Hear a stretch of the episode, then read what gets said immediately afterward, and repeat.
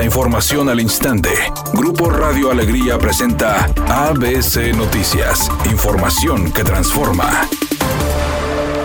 La estrategia de defensa del exgobernador Jaime Eliodoro N será supervisada por él mismo. Así lo aseguró este jueves su abogado Víctor Olea, quien señaló que al pasar el caso del exmandatario a un juez federal, deberán de crear una nueva estrategia la cual será supervisada por su cliente. Además, indicó que a partir de hoy diseñan una estrategia y la someterán a consideración del exgobernador, destacando que buscan demostrar su inocencia en relación a los cargos que se le imputan en su contra y por los cuales fue vinculado a proceso, agregando que los delitos por los cuales se encuentra detenido no ameritan prisión preventiva oficiosa, por lo que es una detención injustificada. Finalmente dijo que este caso sale de la jurisdicción estatal para tratarse a nivel federal por la naturaleza de las acusaciones.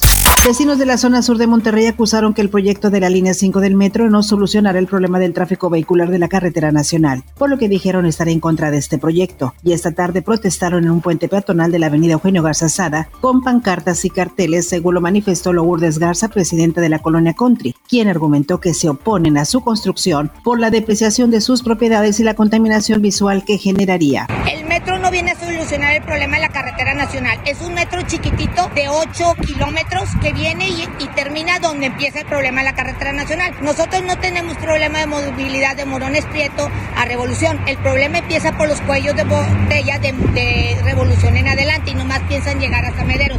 Y es tan mediocre el proyecto que ni va a conectar con la línea 2 y 3, o sea, no va a tener conexión. Entonces nos oponemos totalmente a un proyecto barato. No existe un proyecto de primer mundo barato. Nos oponemos a proyectos chafas que quieren ellos hacerlo express para sus intereses políticos. Por otra parte, dijo que realizarán una protesta la próxima semana en la presidencia municipal de Monterrey en busca de apoyo del alcalde Luis Donaldo Colosio, agregando que los foros no sirvieron para nada, ya que no les permitieron expresarse y predominaron las confrontaciones, afirmando que se encuentran representando más de 50 mil ciudadanos de esa zona que están en contra de la construcción de la línea 5 del metro. Para nada, los foros no sirvieron, fueron totalmente manipulados por el gobierno del estado, traían invitados especiales para que les aplaudieran para agredirnos, para estar en contra de nosotros. Si ellos estuvieran tan a favor, creyendo en su proyecto, no tendrían que traer a gente. Tuvieron que traer gente porque todos los que íbamos estábamos en contra. Y como no venía ni un vecino solo a, apoyarlos, pues ellos traían a, sus personas para que les aplaudieran a su proyecto. Y no nos dejaban hablar, nos daban minuto y medio al principio y en los últimos tres foros no nos, tocaron, no nos dejaron tocar el micrófono. México firmó convenios de cooperación con la Universidad de Innsbruck, Austria, la Unión Europea, Estados Unidos y Alemania para fortalecer la estrategia de búsqueda de personas desaparecidas e identificación genética de los cuerpos extraídos de fosas clandestinas. El subsecretario de Derechos Humanos de Gobernación, Alejandro Encinas, señaló. Pues actualmente se está trabajando en los estados de Coahuila, Jalisco, Sonora y Tamaulipas, que son de los estados que concentran el mayor número de cuerpos sin identificar, y en ellos se cuenta también de manera muy significativa con el apoyo de la Fundación de Antropología Forense de Guatemala.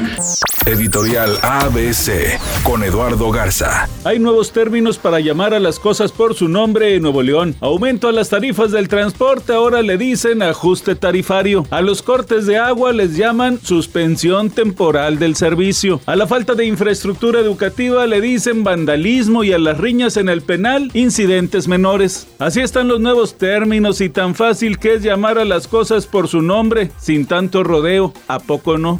Luego de un largo periodo de preparación como actriz, Yalitza Aparicio volverá a la pantalla, aunque en esta ocasión no será la pantalla grande, sino que ella reaparecerá en una serie que está preparando Apple TV y que se estrenará próximamente.